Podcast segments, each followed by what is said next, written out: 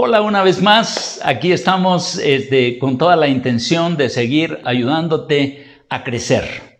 Dice la palabra que todos crezcamos a la estatura del varón perfecto. Dios quiere que nosotros crezcamos.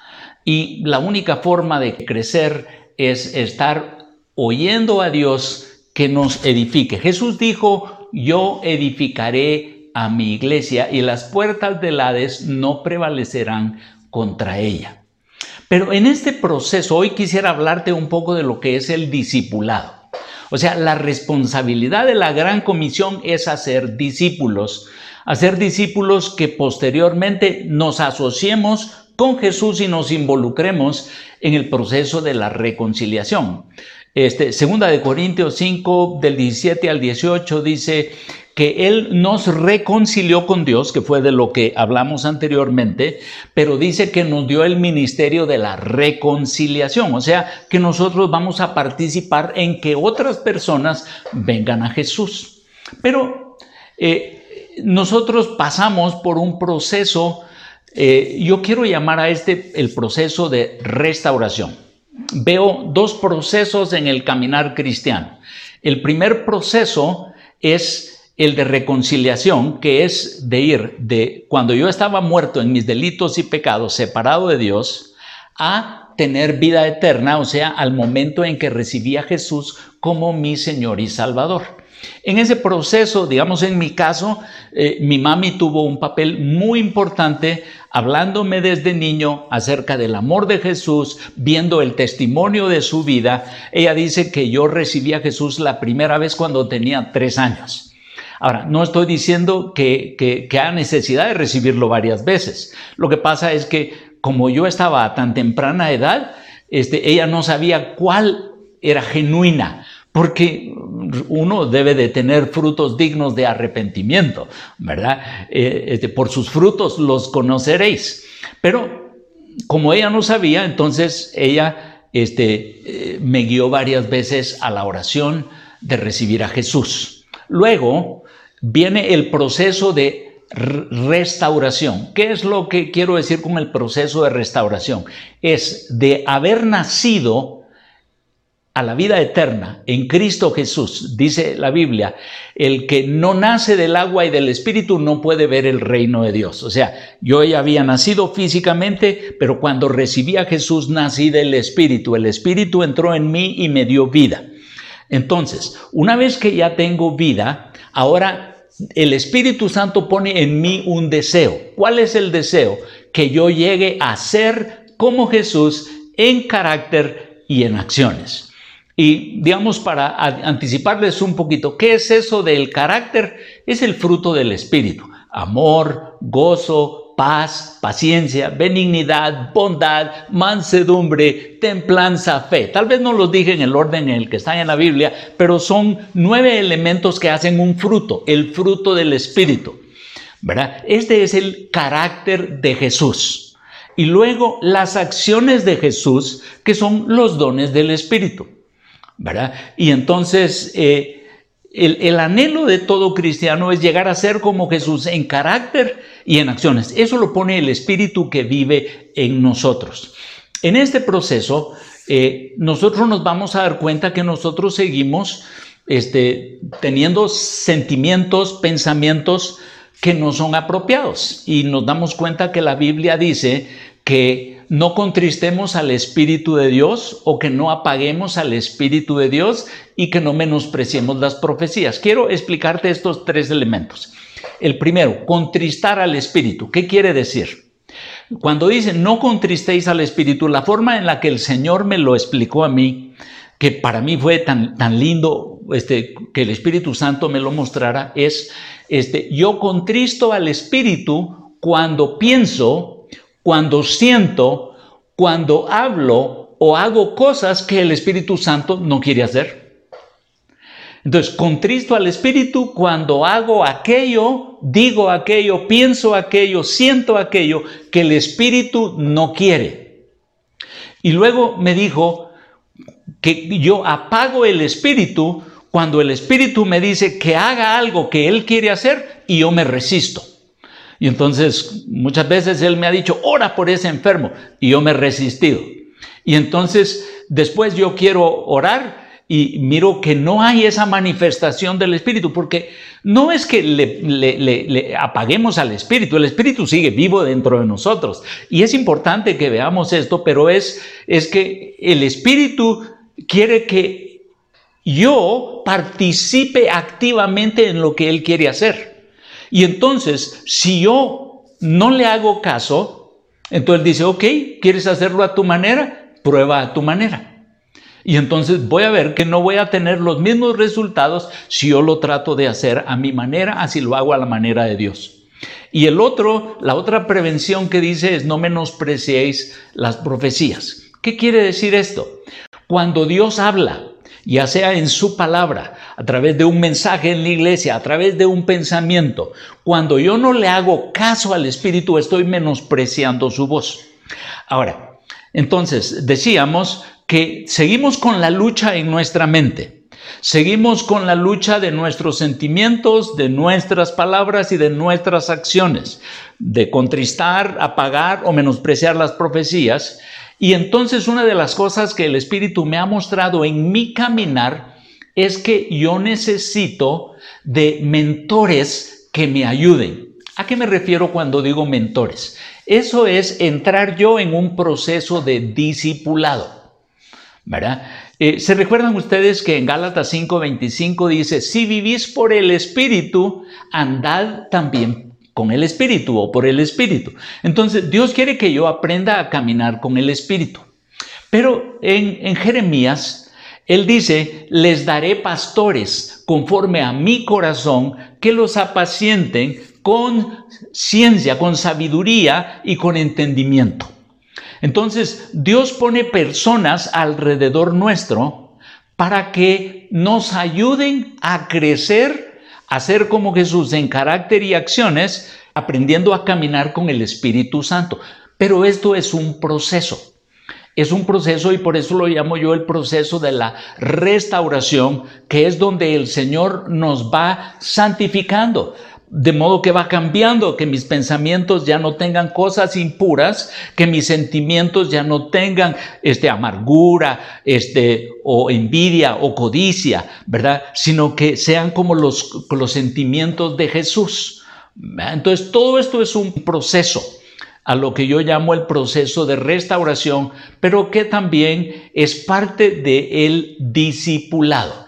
Y entonces quiero hablarte de cinco elementos que participan en el discipulado. O sea, si tú estás sintiendo en tu corazón el deseo de ayudar a alguien a ser como Jesús, este, eh, quiero, quiero animarte a que pienses en estos cinco elementos. Lo peor que podemos hacer es cuando veamos a un cristiano que no se involucra en las cosas de la iglesia, en las cosas que nosotros creemos que como cristiano debiera estar haciendo, en vivir una vida moral o íntegra en todas las áreas de su vida, si nosotros lo vemos y, sabemos que es cristiano, creemos su testimonio que dice que él nació de nuevo, pero lo vemos que no se levanta, este, realmente lo que el Espíritu Santo me dijo es, esa persona no ha sido discipulada, esa persona no ora y no lee la Biblia. O sea, pensemos en esos tres elementos. Este, el discipulado va conectado de la oración y de la lectura de la palabra que lo mencioné en la última plática que tuvimos. Pero ahora quiero que pensemos, tomando la palabra y la oración, eh, que le agreguemos el elemento de tener un mentor en nuestra vida. Pero eso también me, me hace pensar en que yo debo de ayudar a otros. Fíjense que la palabra dice, lo que has aprendido de mí, enséñalo a otros. Entonces la palabra me corrige, me redarguye, me instruye, pero esa misma palabra en mí yo la puedo eh, este, utilizar asociándome con Jesús para ayudar a otros cristianos. Y entonces en lugar de juzgarlos, en lugar de criticarlos, en lugar de murmurar y chismear de los hijos de Dios, porque es la iglesia de Jesucristo, lo que yo debiera de hacer es involucrarme en el proceso de discipulado. O sea, si tú estás en un área donde has venido creciendo y te pareces cada día más a Jesús, ya debieras de estar involucrándote en disipular a alguien en lugar de criticarlo o juzgarlo. Entonces, te dije que hay cinco elementos que yo quiero mostrarte. El primero es que yo debo de inspirar eh, en otros cristianos el deseo de ser como Jesús en carácter y en acciones. O sea, cuando Jesús caminó en el agua, Él inspiró a Pedro a querer caminar en el agua. Cuando Jesús multiplicó los panes, echó fuera demonios, sanó enfermos, ¿qué es lo que estaba haciendo? Era inspirando a sus discípulos a que ellos quisieran ser como Él. Cuando Él dijo, el que cree en mí, las obras que yo hago también hará y aún mayores, eran palabras de inspiración antes de, él ascender, cuando estaba dando la gran comisión, eh, él dijo, estas señales seguirán a los que creen. En mi nombre hablarán nuevas lenguas echarán fuera demonios, tomarán en sus manos serpientes, si bebieren cosa mortífera no les hará daño, sobre los enfermos pondrán sus manos y sanarán. Y dijo, estas señales seguirán a los que creen. ¿Por qué dijo esto? Es inspirándolos, inspirando a la iglesia a que lleguemos a ser como Jesús. Entonces nosotros sabemos que toda palabra profética, según lo dice Primera de Corintios 14, debe de edificar, animar y consolar. Entonces Dios nos da palabras a nosotros de su espíritu en su palabra, este, a través de un mensaje que escuchamos, a través de, de un pensamiento que el espíritu pone. Él nos da revelación profética para que nosotros la utilicemos en el proceso de formar a la iglesia. Y entonces el primer paso es inspirar a la iglesia a querer ser como Jesús. El segundo elemento del discipulado. Ahora, recordemos que todo esto lo hacemos en el contexto de la palabra, porque eh, la palabra es como cuando vamos a jugar fútbol y, marcan la, cancha con cal. O sea, si yo estoy este, jugando la pelota fuera de esas líneas blancas, este, yo me estoy saliendo. Hay, hay una dirección yo necesito la palabra para que no me invente cosas, que no establezca doctrinas nuevas. O sea, toda la doctrina de nuestro caminar con Cristo está en la Biblia. Y por eso necesitamos, todo cristiano debe de leer la Biblia. Este, en, en Guatemala nosotros tenemos un dicho que dice que no te den atol con el dedo. El atol es una bebida de maíz, de espesa, pero que no, no se puede agarrar con el dedo porque es líquida. O sea, tiene que tomarse. Entonces dice que no te den atol con el dedo, que no te den esa bebida de maíz con engaño, es lo que quiere decir. Si nosotros leemos la palabra, entonces vamos a ver que nadie nos va a engañar. Entonces les decía, el segundo elemento dentro del contexto de la Biblia, porque la Biblia es la palabra... Eh, inspirada por el Espíritu Santo, escrita por diferentes autores, pero inspiradas por el Espíritu Santo. Y entonces nosotros debemos de apegarnos a la palabra. Entonces, lo segundo, el segundo elemento del discipulado debe de ser el modelar un estilo de vida. Eh, yo soy médico, estudié en la universidad y los primeros tres años de la carrera de medicina fue transmisión de conocimiento transmisión. Ya en el tercer año de medicina me enseñaron, me modelaron algunas prácticas, pero era información, información, información. Y nosotros, como eso es lo que se hace humanamente por profesores en la tierra, creemos que así debe de ser. Y enfocamos el discipulado a darle conocimiento a la gente. De hecho, yo nunca hubiera sido un buen doctor si no hubiera tenido maestros que me modelaran este, cómo ser un médico, que me hablaran de sus errores, que me hablaran de sus fracasos, que me hablaran cuando un paciente se les murió porque no lo hicieron correctamente. O sea, todo ese proceso pero que también me hablaran, miren, descubrí que esto así lo hago mejor y así sale mejor, probá, hacelo. Yo tuve catedráticos que, que, me dieron la oportunidad de hacer procedimientos y, y cuando ellos oían un ruido me llamaban y me decían, escucha, Ahora, ¿cómo se llama esto en el discipulado? Es modelaje. Modelar y en, nuestra vida cristiana, en nuestro caminar con el Espíritu, nosotros tenemos que modelarles a la gente un estilo de vida que sea principalmente profético y sobrenatural. O sea, para que la iglesia no viva este, un cristianismo basado en el humanismo, tenemos que modelar un estilo de vida profético y sobrenatural. O sea, yo oigo a Dios y cuando yo oigo a Dios, yo digo lo que Dios dice, no lo que a mí se me imagina, y Dios extiende su mano y Él hace señales y prodigios. Entonces, este, yo debo de modelar ese estilo de vida. Si no, solo lo estoy haciendo como lo hacen los profesores aquí en la tierra. O sea, este, solo transmitir conocimiento. La Biblia dice, apréndase lo que la Biblia dice. De hecho, en el Antiguo Testamento la gente se aprendía de memoria. Pablo era uno de esos que aprendió la Biblia de memoria y sin embargo perseguía a cristianos. O sea, el, saber la Biblia de memoria no lo transformó. La, transmisión de conocimiento no cambia a nadie.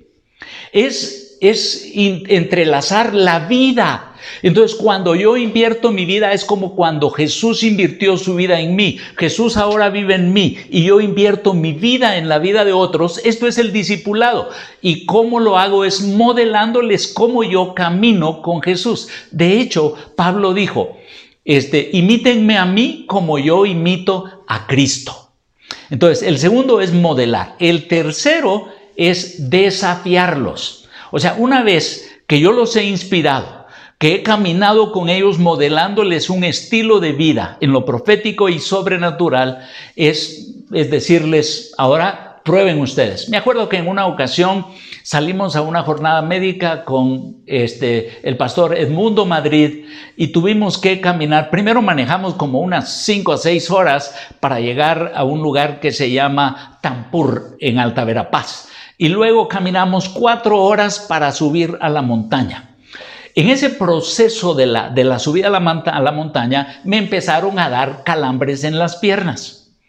Y estudiando medicina, yo sabía que en, el, en, en, la liberación de energía del cuerpo humano, cuando no hay suficiente oxígeno, se libera ácido láctico y la liberación de ácido láctico en los músculos producen calambres. O sea, empecé a razonar todo lo que estaba pasando y el pastor Edmundo Madrid me dijo, ese ha de ser un demonio, me dijo. Échelo fuera, me dijo.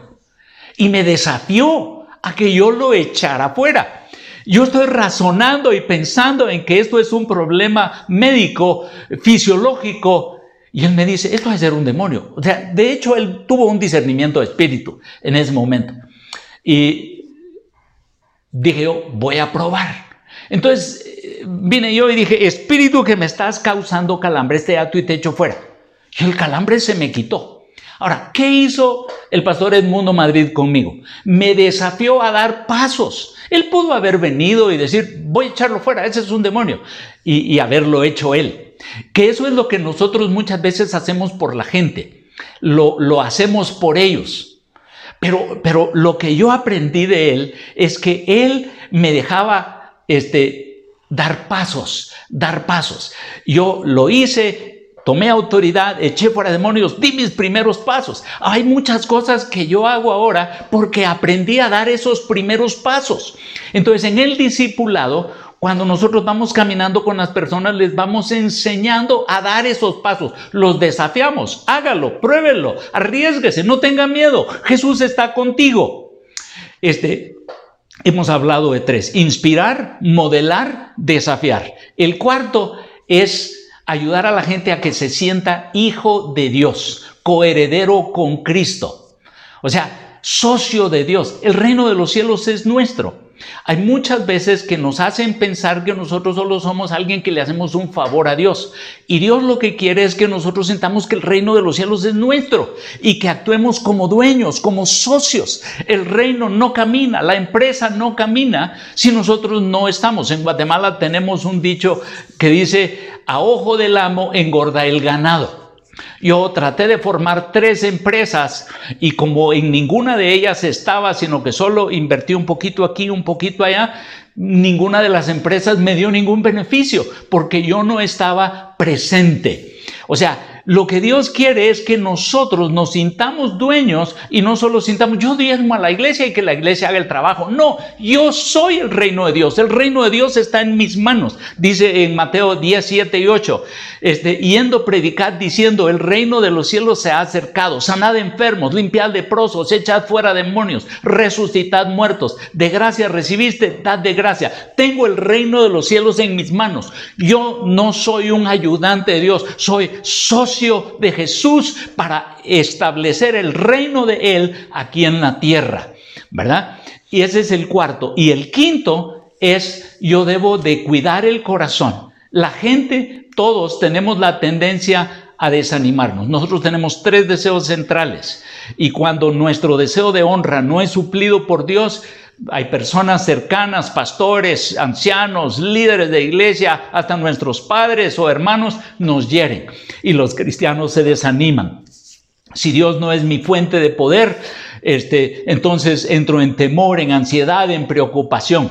Entonces, mi tarea como esos pastores que dijo Jeremías, os daré pastores conforme a mi corazón, yo debo de cuidar el corazón de las personas para que no se desanimen, para que no, este, este, no tengan miedo, estarles ayudando a recordarse que Jesús está con ellos.